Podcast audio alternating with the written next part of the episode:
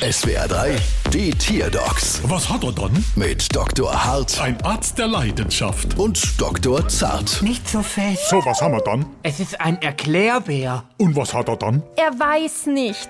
Ja, und wo ist er dann? Hier, hinterm Lexikon.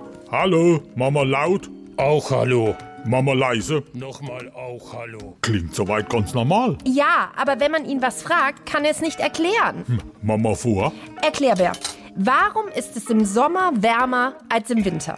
Ich mag keinen Sommer. Aber den Winter, Auch nicht. Winter sind blöd. Äh, Mag er den Fleischknipp? Fleischknepp sind eine typisch pfälzische Spezialität. Es sind gesottene Fleischklöße, die meist aus Schwein- und Kalbfleisch bestehen. Sie werden zur Meerrettichsoße oder auch brauner Bratensoße verspeist. Nicht schlecht. Da krieg ich grad schon wieder Hunger. Ich weiß. Hier, Erklärbär, probier mal was von diesen Fleesknepp. Mm, ja, mm, mm, schmecken wie gekochte Buletten. was ja so verkehrt nicht ist. Also, dann probieren wir's noch einmal.